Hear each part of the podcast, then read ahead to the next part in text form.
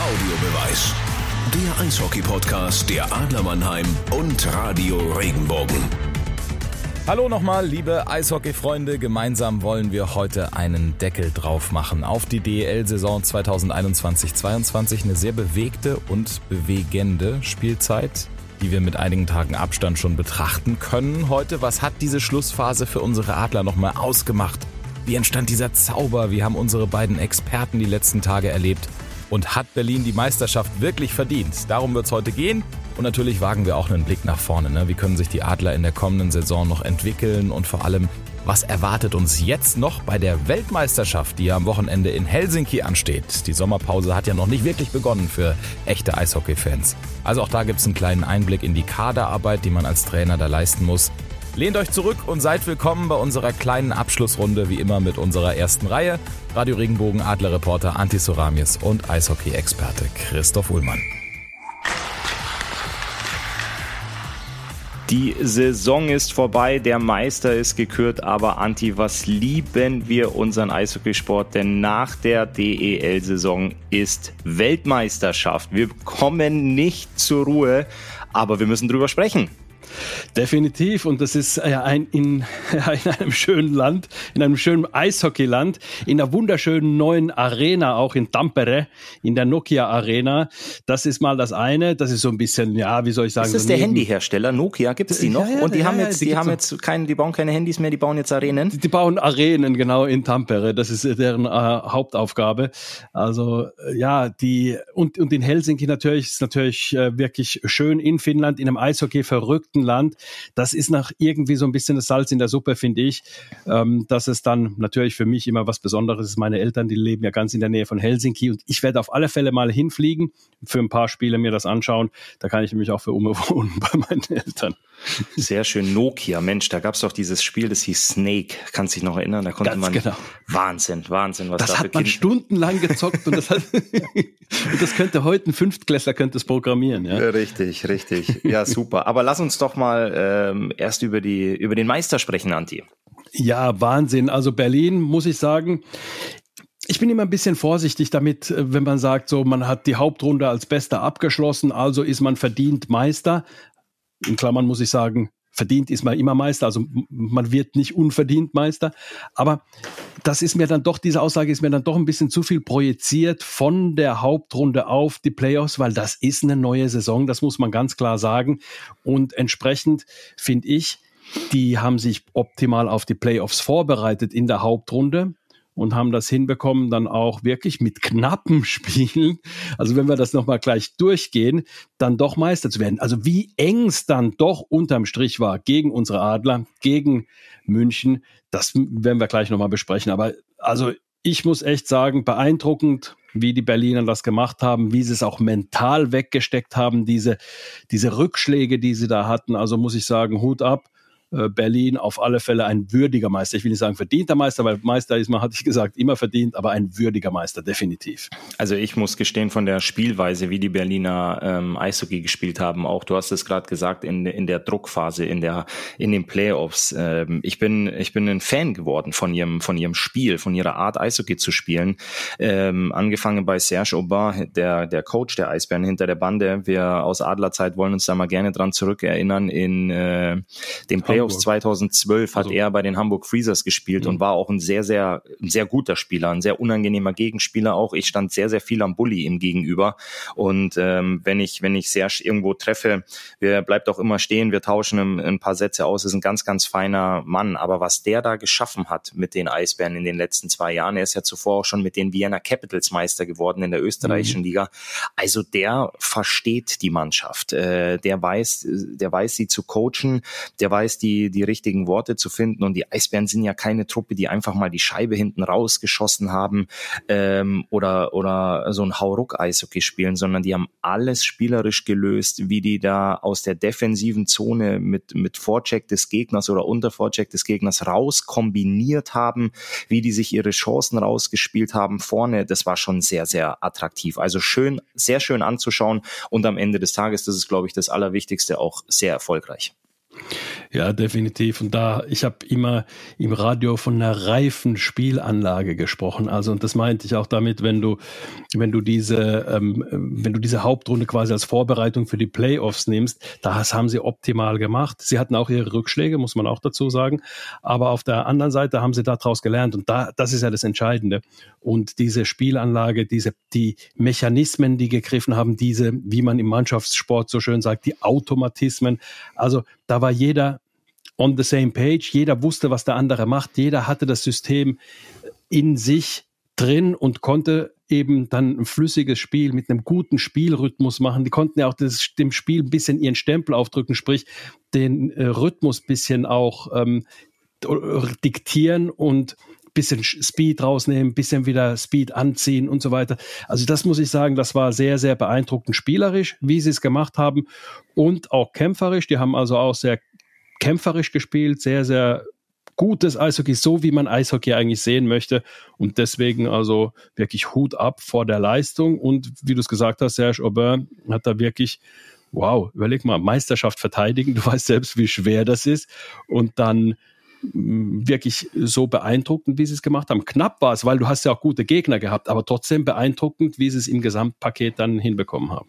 Meine Oma hat früher mal gesagt, nach oben zu kommen ist schwierig, aber oben hm. zu bleiben viel, viel schwieriger. Eine Und, weise äh, Frau. Deine da Oma. hat sie, da hat sie wirklich recht. Also ähm, ja, Meister werden ist schon, ist schon ein hartes Brett, ähm, aber dann wirklich nach dieser Meisterschaft vergangene Saison die Hauptrunde so zu dominieren. Ähm, wir haben ja auch oft drüber gesprochen, ähm, die Verfolger Wolfsburg, Mannheim, München und du warst immer nur der Verfolger der Eisbären. Die haben sich da oben festgesetzt und äh, haben sich da bequem gemacht und dann eben, wie gesagt, nach der Meisterschaft die Hauptrunde zu gewinnen und dann auch erneut den Meistertitel einzufahren. Also das gebührt schon allergrößten Respekt. Ich war auch sehr beeindruckt von der Pressekonferenz von Bill Stewart, dem Adlertrainer. Halbfinale Spiel 4 mhm. wo die Adler die Serie ausgleichen gegen die Eisbären. Und er sagte in der Pressekonferenz, ähm, sein bester Kapitän, den er je hatte, als er in seiner ganzen Trainerlaufbahn, ich glaube mittlerweile sind 27 Jahre, wo der Bill Stewart coacht, ähm, war Stefan Richer. Und äh, Stefan Richer und Serge Aubin mit äh, Peter John Lee, die bauen wieder eine Kultur in Berlin, so wie sie ja damals auch unter Don Jackson war, wo sie diese, ich glaube, fünf Meistertitel in mhm. wie vielen Jahren waren es, anti sechs Jahren geholt haben. Sechs, ne? Und ähm, die, die schaffen das gerade. Und da musst du als ähm, ja, ich sag's jetzt mal Konkurrent oder äh, Gegner versuchen mitzuhalten, weil das ein, ein ganz schöner Schritt ist, den die Eisbären da vorlegen. Jetzt zwei Meisterschaften in Folge, die, die haben ihre Leistungsträger sind nicht im Rentenalter. Franz Nielsen, glaube ich, ähm, mhm. ist der einzige, der, der mittlerweile 38 ist. Ja. Ähm, jetzt verliert man äh, Matthias Niederberger nach München äh, der auch unglaubliche Playoffs gespielt hat, aber ich bin mir ziemlich sicher, dass die da auf auf diesen äh, beiden Schlüsselpositionen wieder was äh, was ordentliches finden werden und äh, alle anderen Leistungsträger bleiben ja da, die haben wirklich die die die Big Boys gebunden vertraglich auch und äh, ich habe das auch öfter schon mal im, im Fernsehen gesagt, äh, eine Meisterschaft holen ist schöner als heiraten, weil du das eben öfter machen kannst. Und diese Jungs werden definitiv hungrig bleiben. Mhm.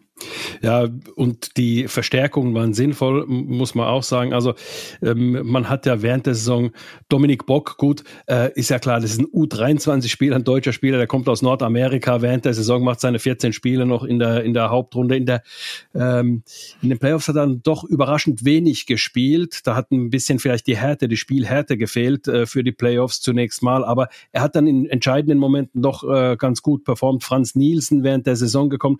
Also muss man sagen, sagen, da hat man schon sehr, sehr gute Sachen gemacht. Wer mir auch gut gefallen hat, ist ähm, im Übrigen Manuel Widerer, der während der Saison zehn Punkte gemacht hat, fünf Tore, fünf Assists und Manuel Widerer ist zumindest einer, der ja Nordamerika erfahren ist. Der hat äh, zwar in der NHL nicht gespielt, aber hat äh, in der äh, bei den San Jose Sharks, also bei Barracuda, San Jose Barracuda in der äh, Partnerorganisation von Sharks eben dann äh, gespielt, hat also einiges an Erfahrung mitgebracht, hat in der Saison nicht so performt, aber dann plötzlich in den Playoffs, als es in die Playoffs ging, hat er dann plötzlich mal äh, äh, bisschen performt und hat in zwölf Spielen sieben Punkte gemacht, vier Tore und sehr, sehr, vor allem gegen die Adler, sehr, sehr wichtige Tore gemacht. Also muss man schon sagen, ähm, man hat gute Verpflichtungen ähm, gemacht. Man hat wirklich auch ähm, sinnvoll verpflichtet, eine gute Mannschaft zusammengestellt und auch so ein bisschen sowas äh, gehabt wie eine Kadertiefe, weil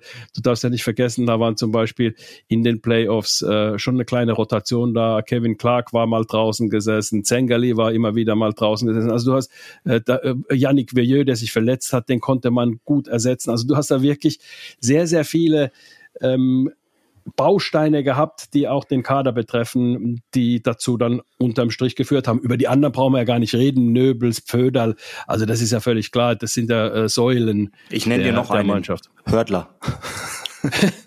Auf den wollte ich ganz zum Schluss äh, äh, kommen, weil als, als völlig zu Recht als MVP, mir hat der während der Saison ja richtig gut gefallen. Kann sich erinnern, als wir über die, den Olympiakader gesprochen haben, wo, wo, wir, wo wir gesagt haben, äh, eigentlich, der ist zwar zurückgetreten, aber eigentlich müsste es sagen, hey komm, mach's noch einmal. Weil ja. er einfach wirklich, äh, er ist, wenn man, wenn man ihn als Allround Verteidiger nimmt, ja, der nach vorne und nach hinten äh, arbeitet, das macht er in so einem guten Niveau, das Allround trifft's gar nicht. Er ist ein super verteidigender Verteidiger und ein super stürmender oder Offensivverteidiger. Er verkörpert beides wirklich unfassbar. Und ich meine, neun Meisterschaften, also po. 19 Profijahre, neun Meisterschaften. Da weiß ich gar nicht, was ich zu sagen soll. Nee, ich glaube, äh, da alles, sprechen, die, sprechen die oft von, von den unvollendeten Jungs, von ob es jetzt ein Sebastian Furchner war und Philipp Gugula hat der, mhm. ist, glaube ich, der einzig Aktive, der jetzt so viele Spiele hat, der noch keinen Meistertitel gewonnen hat. Mhm. Da spielt, ich glaube, der Frankie kann sich gar nicht mehr an jeden Einzelnen erinnern. Nein. Gut, was ihm natürlich leicht fällt, ist die Aufzählung der, der Coaches. Das ist, war schon witzig, wo er dann an, an Steve Walker vorbeigeht, der Co-Trainer München ist, oder Don Jackson, der Cheftrainer der Münchner. Ich meine, Frankie Hörtler hat mit Don Jackson fünf Meisterschaften zusammen gewonnen und jetzt gehen die, gehen die da aneinander vorbei und äh, beglückwünschen sich da wieder gegenseitig. Also das ist schon phänomenal. Ja, mit Walker hat er ja, Walker war ja sein Mitspieler, mit dem hat er Meisterschaften gewonnen. Also es ist schon, ja, also ich habe so eine Collage gesehen. 2005, weiß ich, äh, waren wir mit den Adlern ja in Berlin im Valley damals noch äh, im Finale und da hat Berlin dann gewonnen. Und äh, kann ich mich noch an den Frank Hörtler erinnern. Gut, damals hat er nicht so viele äh, Einsatzzeiten gehabt wie, wie ähm, jetzt dann später, aber kann ich mich noch erinnern. Und dann hast du so gedacht, na ja, gut, halt ein junger deutscher Spieler, der ist auch froh, dass er mal das Ding hochheben kann und dann so oft wird es nicht mehr passieren. Und dann ähm, legt er dann nochmal acht nach. Also ist schon Wahnsinn. Und mit welcher Qualität? Also das finde ich wirklich, wirklich unfassbar. Und also du kennst ihn ja persönlich, ich kenne ihn nur so vom Hallo sagen. Ähm, muss man sagen, er ist, er soll ja ein richtig guter Kapitän, ein richtig guter äh, Teamkollege auch sein. Ja, er ist ein, ist ein ruhigerer Typ, aber er ist halt einer, der, der den Weg vorgeht. Also du hast ja immer zwei Arten von Kapitänen. Entweder einen, der viel redet, viel spricht, gut motivieren kann und auch mal die, die richtige Ansprache in der, in der Mannschaftskabine findet, wenn der Coach mal nicht da ist oder sich mal jemand zur Seite nimmt. Oder du hast die eher, eher ruhigeren Kapitäne, die halt dann den Weg vorgehen. Also ähm, talk the talk oder walk the walk, sagt man immer so schön im, im Englischen. Ähm, und er ist halt einer, der vorangeht und die, die Herde folgt ihm. Ne? Mhm. Und das macht er echt, äh, das macht er richtig, richtig gut. Ich weiß aber auch, dass er sich mal Zeit für die jüngeren Spieler nimmt oder auch mal einem dann äh, zur Seite nimmt, wenn er einen Fehler gemacht hat oder vielleicht auch einen Kopf hängen lässt, dass er sich dann, da hat er, mhm. da hat er einen guten Weitblick und ist dann gut, man, man sagt ja auch immer, ein, Kapitän, ein guter Kapitän ist ein verlängerter Arm vom Trainer. Und da weiß Sergio Bör, dass er sich auf Frank Hörtler absolut verlassen kann. Ähm, ähm, was, was eben auch die, die Sachen auf dem Eis angeht, die macht er wirklich äh, fehlerlos, muss man ja fast sagen, und aber mhm. auch neben der, neben der Eisfläche, dass er da einen guten Kapitän hat. Mhm. Lass uns noch mal ganz kurz äh, auf den Weg äh, blicken der Eisbären. Ähm, also sie haben angefangen gegen Köln im Viertelfinale. Köln hatte sich ja in den Pre-Playoffs mit 2 zu 0 gegen Ingolstadt durchgesetzt. Dann ähm, das erste Spiel 2 zu 1 zu Hause gewonnen gegen Köln. Da hat Köln nochmal irgendwie aus dem Rhythmus raus irgendwie da nochmal ganz gut ähm, performen können gegen die Eisbären.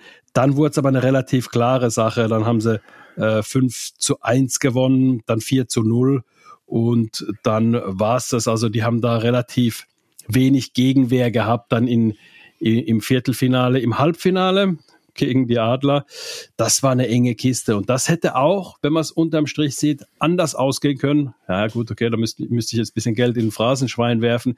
Es kann immer anders ausgehen. Aber wenn man die Serie gesehen hat, erster Sieg zu Hause in Overtime, hätte natürlich anders ausgehen können. Dann verliert Mannheim zu Hause 3 zu 6. 3 zu 6 hört sich ein bisschen ähm, heftig an vom Ergebnis, aber es waren zwei Empty Netter dabei. Genau. Und, ähm, und, und der Spielverlauf war anders als 3 zu 6. Also hätte auch anders ausgehen können, ist immer gewagt zu sagen bei einer 3 zu 6, aber du sagst es, da waren zwei Empty Netter dabei. Und dann, ähm, dann in Berlin 5 zu 3 Sieg der Adler, dann zu Hause äh, der Adler am, 22, äh, am 26. April dann ähm, das 4 zu 3 und dann äh, nochmal in Berlin dann das äh, 0 zu 3 der Adler. Und da muss man auch sagen, 0 zu 3 hört sich auch heftig an, aber äh, das war auch enger das Spiel, aber vielleicht Berlin gerade diesen einen kleinen Tick besser, um dann eben ins Finale einzuziehen. Aber die Serie gegen unsere Adler fand ich schon sensationell.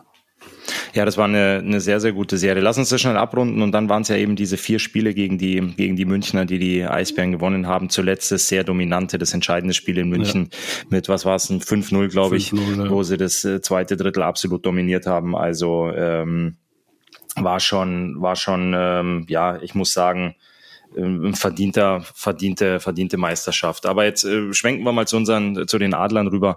Die Halbfinalserie hat unglaublich Spaß gemacht, auch die Viertelfinalserie gegen Straubing. Da muss man jetzt ein paar Tage noch zurückgehen. Mhm. Aber das hat schon, das war schon, war schon tolles Hockey, was die Adler da, da gemacht haben. Da war ja doch viel los mit dem Trainerwechsel, dann drei Spieltage vor Schluss.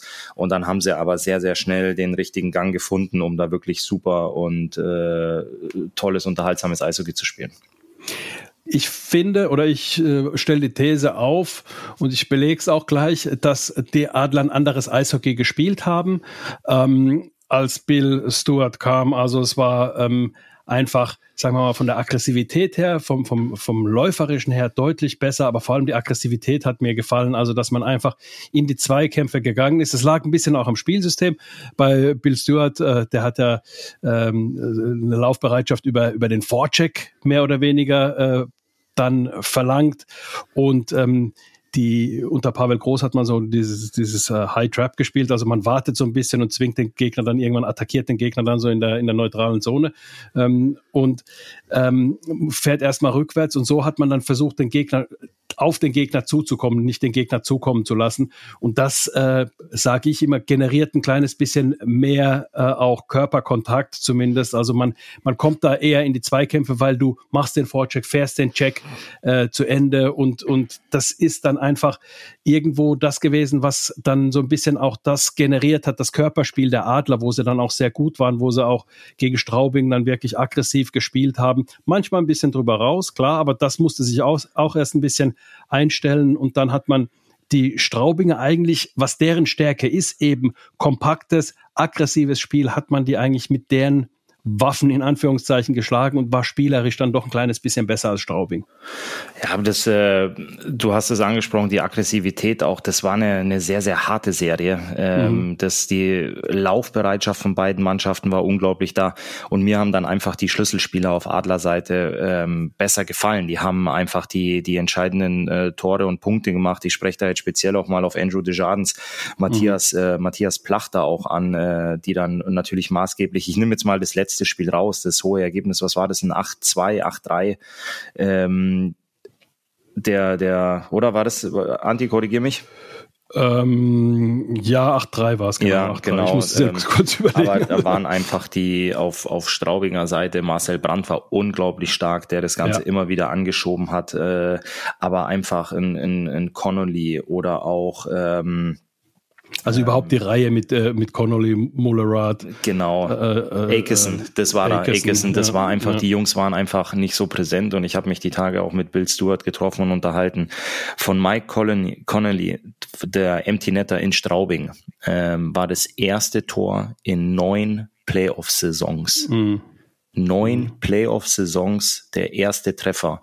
So viel dann zu deinen, deinen Schlüsselspielern, wenn es in die mhm. heiße entscheidende Phase geht. Und genau. äh, da waren die Adler einfach, äh, vor allem was die Big Boys angeht, stärker. Ja, und, und äh, genau, ganz genau. Und von daher muss man sagen, also hoch verdient von, von, von, von, von den Adlern da dann auch weiterzukommen. Und dann war es so ein kleines bisschen, also es war ja ein kleines bisschen auch Enttäuschung über die Saison da. Du bist Fünfter, hast die Saison nicht so gespielt, wie du es dir vorgestellt hast. Vor allem, lass uns mal nicht vergessen, eigentlich den Herbst, da waren die Adler das dominante Team. Ja, das muss man sagen, also in, in, in der DL.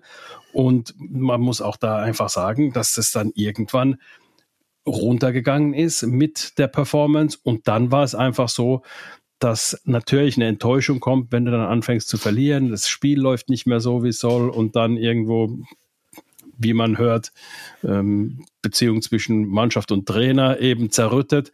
Dann wird es äh, sehr, sehr schwierig. Und dann haben sich die Adler da trotzdem dann irgendwo rausgewunden. Viele haben ja gesagt, okay, gegen Straubing brauchst du gar nicht anzutreten, wirst du verlieren, weil die sind wirklich ähm, die waren das ähm, heißeste Team der Liga zu dem Zeitpunkt, genau, als wir in genau. die Playoffs gestartet ja. sind. Ganz genau. Und, ähm, und das ist ein gutes Team. Also es war nicht zufällig so, sondern es ist ein gut gecoachtes Team. Das ist ein äh, Team, was, was wirklich in seinen Stärken spielt auch und, und sich seiner Stärken äh, besinnt und brauchst da eigentlich gar nicht anzutreten. Jetzt gewinnst du gegen die und zwar relativ souverän, hört sich jetzt so an, als wärst du da durchmarschiert, das meine ich nicht, aber du warst besser und dann kommst du ins äh, Halbfinale gegen den amtierenden Meister und dann sagen alle, okay, ja gut, also das ist jetzt vorbei. Ich weiß, ich habe mich mit vielen unterhalten, die haben gesagt, es wird ein Sweep, aber was willst du machen? Ja, und dann liegst du 0 zu 2 hinten gegen fährst, den amtierenden Meister. Fährst nach Berlin.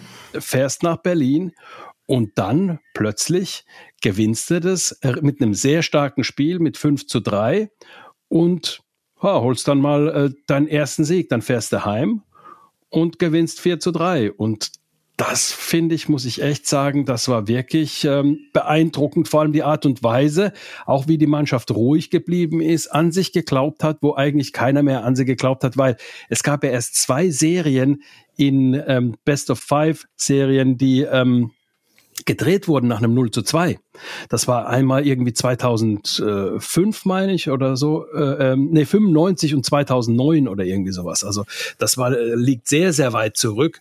Und die Adler haben es dann zumindest mal geschafft, auszugleichen. Und das letzte Spiel ist dann immer so ein bisschen, ja, da kommt dann alles, da kommt es dann wirklich darauf an, wie das Spiel dann läuft. Also wie, wie du ins Spiel reinkommst. Und da gibt so viele Faktoren. Ich glaube, da ist jeder, der sich seriös mit Eishockey beschäftigt oder mit Mannschaftssport beschäftigt, der wird da dann nicht sagen so, ah ja, da sind die Vorteile hier, weil du kannst zu jedem Vorteil oder jeden Vorteil auch zu einem Nachteil machen, weißt du, so diese psychologischen Vorteile und, und, und.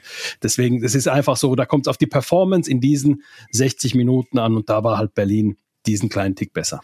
Ja, da wird man sich ähm, in allen verschiedenen Lagern sicherlich äh, die Gedanken machen und äh, die Saison aufarbeiten. Ähm, auf Straubinger Seite, du hast es gesagt, sie waren zu dem Zeitpunkt die heißeste Mannschaft, äh, sind gut gecoacht, äh, sind auch gut, gut geführt, gut gelenkt geleitet, die ganze Organisation mit Jason Dunham, Tom Pokel.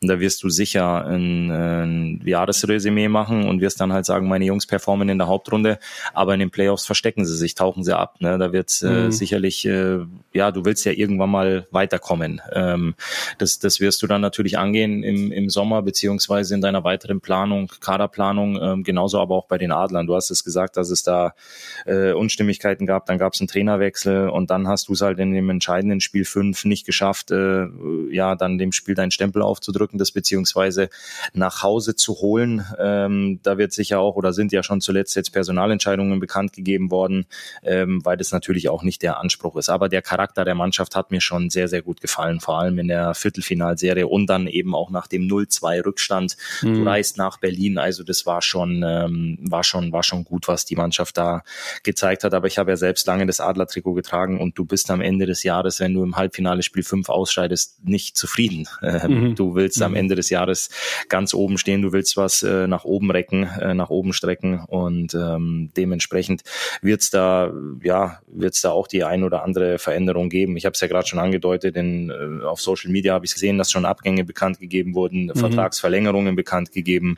Ich bin auf jeden Fall mal gespannt, was sich da in den nächsten Tagen tut. Für mich immer ganz, ganz entscheidend ist natürlich auch die, die Trainerposition, mhm. ähm, was, äh, was da passiert, wie die Adler sich da entscheiden. Es geistert ja tatsächlich immer wieder der Name Jeff Ward auch durch mhm. die SAP-Arena. Ähm, man weiß auch, dass Bill Stewart sich hier sehr wohl fühlt mhm. und ähm, da bin ich mal gespannt, wie die, wie die Adler Verantwortlichen da, da handeln werden. Ich gehe davon aus, dass Bill Stewart gerne noch ein Jahr machen würde. Ähm, das hat er so angedeutet, mehrfach auch äh, öffentlich. Also er, er, fühlt sich, wie du sagst, sehr wohl in Mannheim. Entsprechend würde ich ähm, nicht ausschließen, dass der Denkprozess folgender ist. Bill Stewart will noch. Wir denken, dass er ein Jahr noch ähm, hier in sich hat. Er ist ja jetzt auch nicht mehr der Allerjüngste, wird 65 dieses Jahr. Und dann schauen wir mal, ob wir in der Zeit dann einen guten Trainer gemeinsam finden, der dann wirklich auch, sagen wir mal, eine Perspektive hat. Nicht nur, weißt du, so ein Jahr, zwei Jahre, sondern man muss ihm ja keinen Fünfjahresvertrag gleich geben, aber mit dem man perspektivisch zusammenarbeiten möchte. Und da muss man schon einiges auch rausfinden, was er machen will. Ist es so ein Ergebnismacher? Oder ist es einer, der eine Mannschaft entwickeln kann? Also Ergebnismacher, das sind die die nenne ich mal so, die aufs nächste Spiel schauen und das nächste Spiel gewinnen wollen? Oder wollen sie, wie Serge Aubin, ähm, die Mannschaft entwickeln, dass sie dann in den Playoffs auf dem Höhepunkt ist. Das ist, äh, das ist einer, der entwickelt eine Mannschaft. Und äh, der Unterschied dabei ist, du spielst die ganze Zeit mit deinen Big Boys. Die haben die meisten Minuten und damit gewinnst du erstmal Spiele. Aber perspektivisch, um eine Saison gut zu spielen, ähm, wird schwierig und dann in den Playoffs sind die Big Boys meistens totgespielt. Da ist äh, Ingolstadt vielleicht ein gutes Beispiel gewesen in der letzten Saison. Da sind, da, die haben super Spieler, ja, aber die waren halt irgendwann platt, die konnten halt nicht mehr und wenn du denen die ganze Eiszeit gibst, die jüngeren Spieler oder die, die weniger Eiszeit bekommen, die können sich natürlich nicht so entwickeln dann und dann später dann irgendwie Verantwortung nehmen oder Entlastung bringen in die Mannschaft und entsprechend wird es dann sehr, sehr schwierig. Das heißt also, ähm, und so einen Ergebnismacher kannst du nicht gebrauchen, sondern du brauchst wirklich einen, der dann die ganze Organisation mitnimmt und Spieler entwickelt, auch jüngere Spieler einbindet, was man ja heutzutage wegen der U23-Regel sowieso machen muss. Da können wir gleich nochmal drüber sprechen. Aber so einen Trainer brauchst du, der eine Vision hat. Und zwar, wie sich die, äh, der Club und die Mannschaft auch entwickeln, entwickeln soll. Da gebe ich dir vollkommen recht. Ähm, du wirst natürlich, äh, du hast gesagt, Ergebnis, Ergebnismacher. Ähm, du wirst einen brauchen, der sich Meistermacher nennt. Also mhm. der wirklich äh, hier hinkommt, eine Meisterschaft gewinnen kann, aber dann eben das Ganze konstant über ein, ähm, bestmöglich über ein paar Jahre fortführen kann. Und wenn du es wirklich schaffst, dabei Jungs zu entwickeln. Also wir gehen da einfach mal vier Sturm rein. Du hast als Eishockey-Mannschaft vier Sturm rein und du hast deine Big Boys, die spielen in der ersten Reihe, dann hast du deine weiteren Big Boys in der zweiten und dann hast du deine dritte und vierte Reihe. Und wenn du es wirklich schaffst, deine, deine Jungs über Jahre trotzdem weiter aufzubauen, der, der ähm, vielleicht ein, zwei Jahre lang in der zweiten Reihe gespielt hat, rückt dann nach in die erste, weil die Jungs in der ersten Reihe, ich meine, die Jungs äh, werden ja auch älter. Äh, mhm. Jeder von uns wird jedes Jahr ein Jahr älter. Das ist ja kein Geheimnis, aber irgendwann fallen dir solche Jungs Jungs mal raus, wie so ein ähm, äh, bleiben wir jetzt mal in Berlin, wie so ein Franz Nielsen oder auch ein, ein, Marcel Nöbels wird irgendwann mal an den Punkt kommen, wo du sagst, naja, jetzt ist einer hinter dir, der spielt aktuell besseres Eishockey, der rückt dann nach vorne. Und das sind eben diese Visionen, die du meinst, die ein Trainer haben muss, mhm. dass du, dass du gewinnst, aber parallel auch deine Jungs weiterbringst, weiter nach vorne bringst, die dann nahtlos in, in diese Rollen übergehen können, die sie dann ausfüllen können. Nicht, dass du sagst, oh Gott, jetzt bricht mir ein, äh, nehmen wir mal, weiß ich nicht, nicht, Matthias Plachter fällt, bricht mir jetzt auf einmal weg, weil der vielleicht sich für was anderes entscheidet, vielleicht ist der verletzt, da musst du wirklich sagen können, das macht ja überhaupt nichts. Mhm. Wir haben hier einen Tim Wohlgemuth, der spielt das genauso gut. Der hat mhm. zwar nicht den Schlagschuss, aber der hat was anderes, dann rückt der eben in, in diese Rolle rein. Oder mhm. einen, einen Tosto dann in ein, zwei Jahren, wo du einfach sagen kannst, das ist überhaupt kein Problem. Du hast deine Jungs in der Hinterhand so super weiterentwickelt, ähm, das ist kein Problem. Die können die Rolle jetzt spielen und ausführen. Ganz genau. Und da möchte ich zum Beispiel ein, einen Spieler rausnehmen ähm, in der kurzen Betrachtung, wenn du jetzt ähm, sagst, Spieler entwickeln. Also man sagt, na ja, gut, okay, der ist jetzt schon 23, 24, was soll der sich noch entwickeln? Da demjenigen, äh, diese Diskussion habe ich geführt, nehme ich eine Personale. Nimm mal Riley Sheen, den Topscorer ähm, der vergangenen Saison. 40 Tore erzielt, kommt aus der zweiten Liga, hat in Bietigheim in der zweiten Liga gespielt. Zu ihm, er ist 94 geboren, Ähm, er hat im Dezember Geburtstag, also ist jetzt 27, wird dieses Jahr 28. Hättest du geglaubt, dass einer, der in der zweiten Liga äh, gut gespielt hat, gut performt hat, hat da auch 61 äh, äh, Punkte gemacht, also 28 Tore, 33 Assists, also war schon äh, ein Top-Spieler in der Liga, keine Frage. Vorher aber in der zweiten Liga in Russland gespielt hat und vorher in der Universität war, ähm, in, in Calgary und davor dann bei den Junioren gespielt hat, dass so einer der Topscorer der Liga werden kann und auch irgendwo ähm, sich so weiterentwickelt, also aus, aus einem Topscorer der zweiten Liga, Topscorer der, der Liga zu werden mit 26 Jahren, finde ich, ist nicht unbedingt was, was man voraussehen kann. Definitiv nicht. Und man sieht es ja auch an, an Nico Kremmer zum Beispiel. Da ja. haben ja auch viele gelächelt, haben gesagt, was, was machst du denn mit so einem Nico Kremmer? Ähm, in Köln haben sie auch gelacht und haben gesagt, was, was, was, was wollt ihr denn mit dem?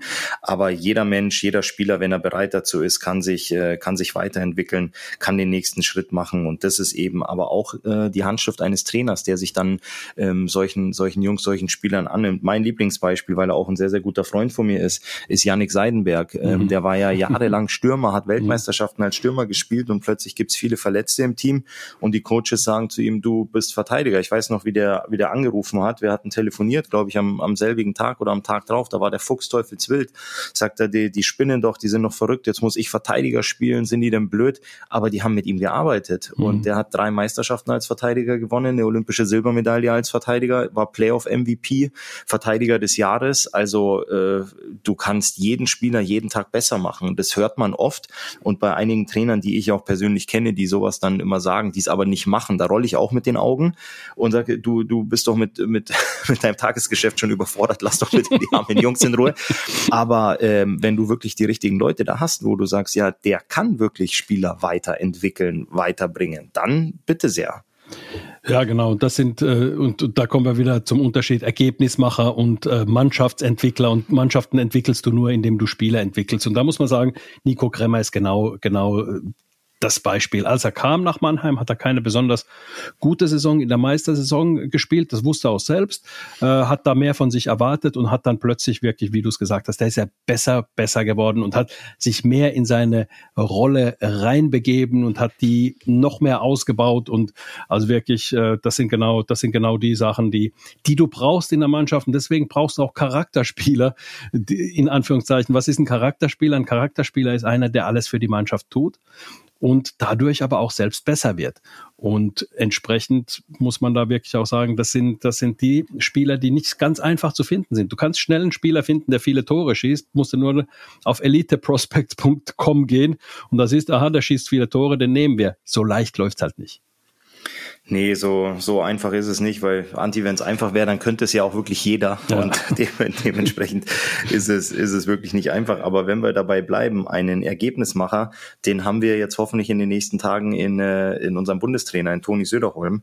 Da geht es natürlich auch viel um äh, junge Spieler, ganz klar, ähm, Personal, was bekommt er, was hat er zur Verfügung, auch mit namhafter Unterstützung äh, in Personalie ähm, Seider, Stützle, Grubauer. Mhm ähm, wo dann auch die, die WM startet. Ne?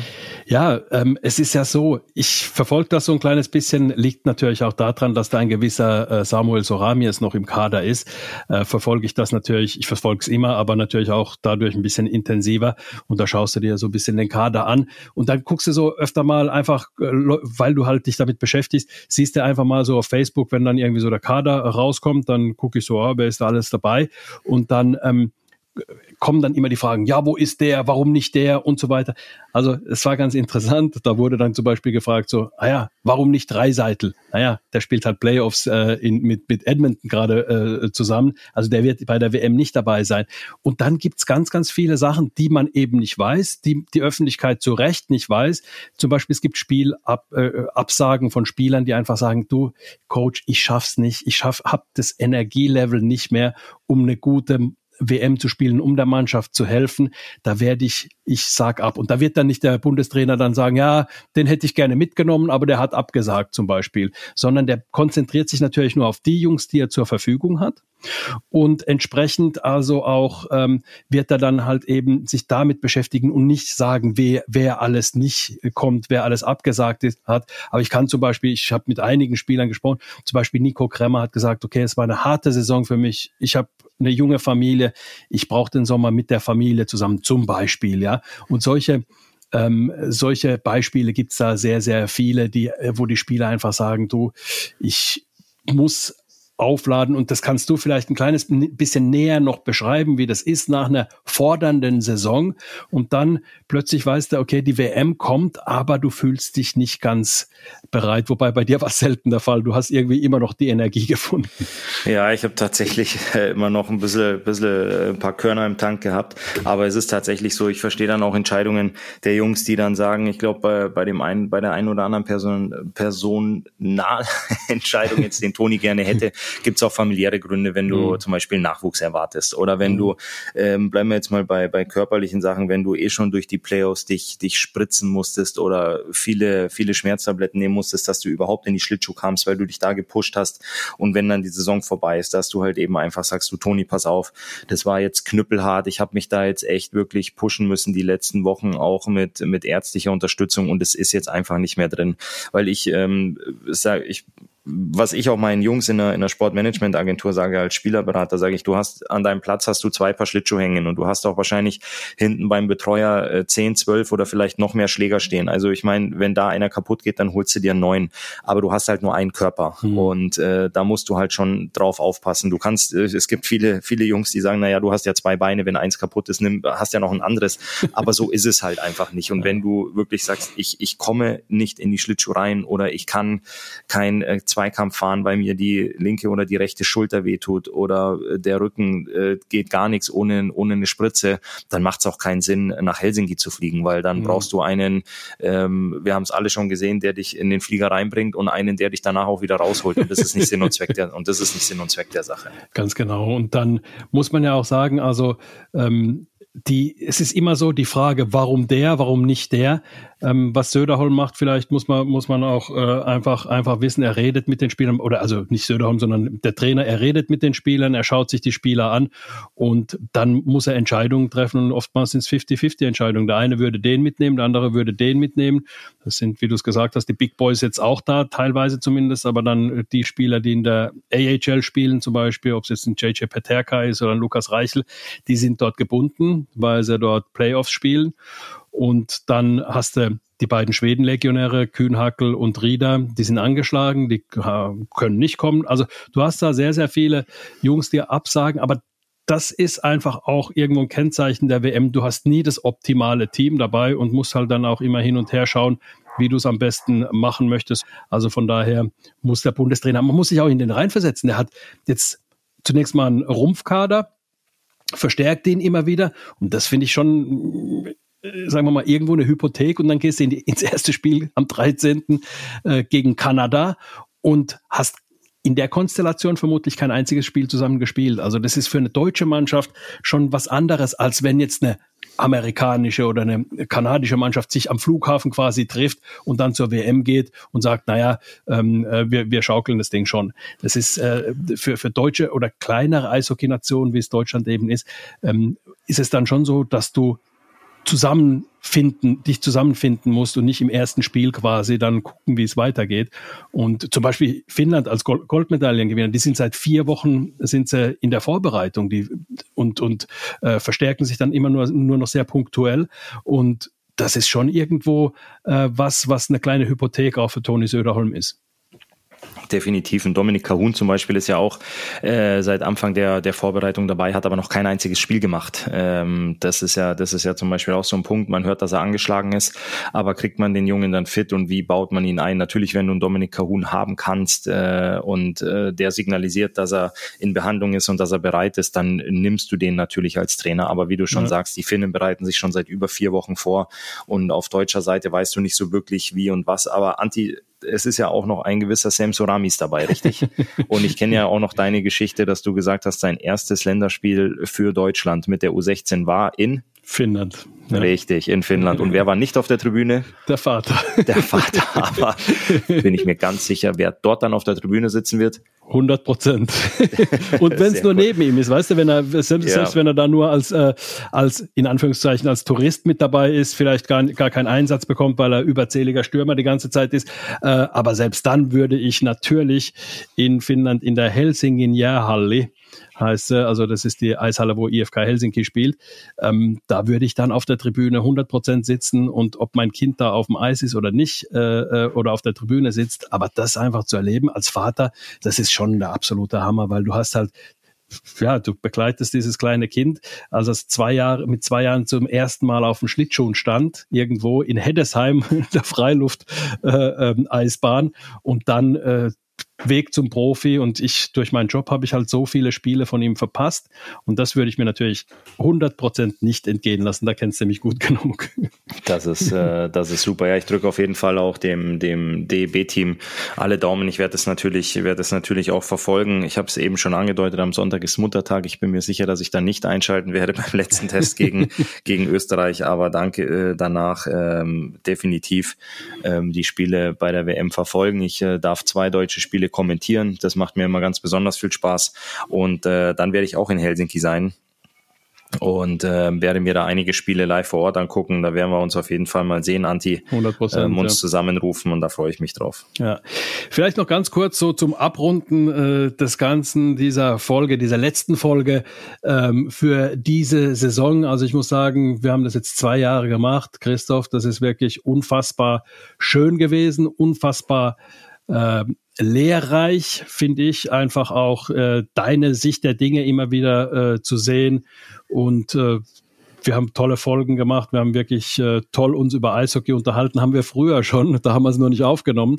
Ähm, ja, und das hat mir unheimlich viel Spaß gemacht. Wir müssen vielleicht auch äh, einfach sagen, wir werden das Ganze ein bisschen erneuern, diesen Podcast. Wie es dann damit weitergeht, müssen wir sehen. Ich weiß nur, und das nehme ich mit sehr, sehr viel, ja, irgendwo Wehmut zur Kenntnis, dass du unfassbar viel Arbeit hast durch deine Agentur, durch deine äh, Tätigkeit beim Fernsehen, wo ich sagen muss, äh, unfassbar äh, stark, wie du es machst, deine, deine Analysen und zwar nicht so abgehoben, sondern einfach, du holst jeden ab, der ein bisschen sich für Eishockey interessiert, versteht, was du meinst.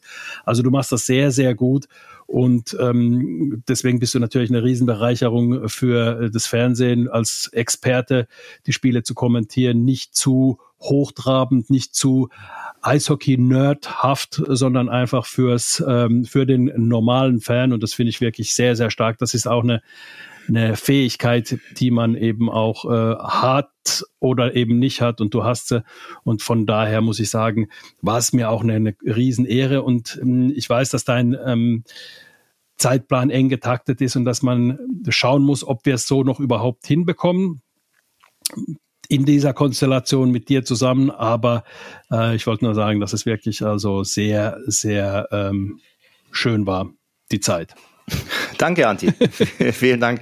Ich habe ja auch immer wieder betont, ich bin ja selbst nur ein Kind des Produkts, äh, des Produkts Eishockey und äh, ich, ich liebe dieses Produkt und wenn ich äh, irgendwas fürs Eishockey machen kann, ob es jetzt eben dieser Podcast ist, die ähm, meine Tätigkeit im Fernsehen oder auch als Spielerberater, dann freue ich mich, weil das meine meine Leidenschaft ist. Ähm, ich dafür brenne jeden Morgen, äh, wenn ich aufstehe. Ich bin ganz ehrlich, manchmal, als ich die Schlittschuhe noch anziehen musste, das hat wehgetan. Äh, da hat man manchmal Tage dabei gehabt, wo man sich gesagt hat, ach nee, komm, aber es ist doch trotzdem immer wieder das Schönste, wenn man den Tag mit Schlittschuhen an den Füßen starten kann ähm, oder auch beenden kann. Dementsprechend, ähm, ja, gucken wir mal, gucken wir mal, wie es weitergeht, gucken wir mal, was die Zukunft bringt. Und äh, ja, aber danke für deine netten Worte auf jeden Fall. Ja, und äh, so kommen wir wirklich zum, zum Ende jetzt. Wir freuen uns ähm, auf die WM. Wir freuen uns, dass ihr immer wieder so äh, zugeschaltet habt. Ich bin immer wieder angesprochen worden von vielen Leuten. Könnt ihr es nicht öfter machen?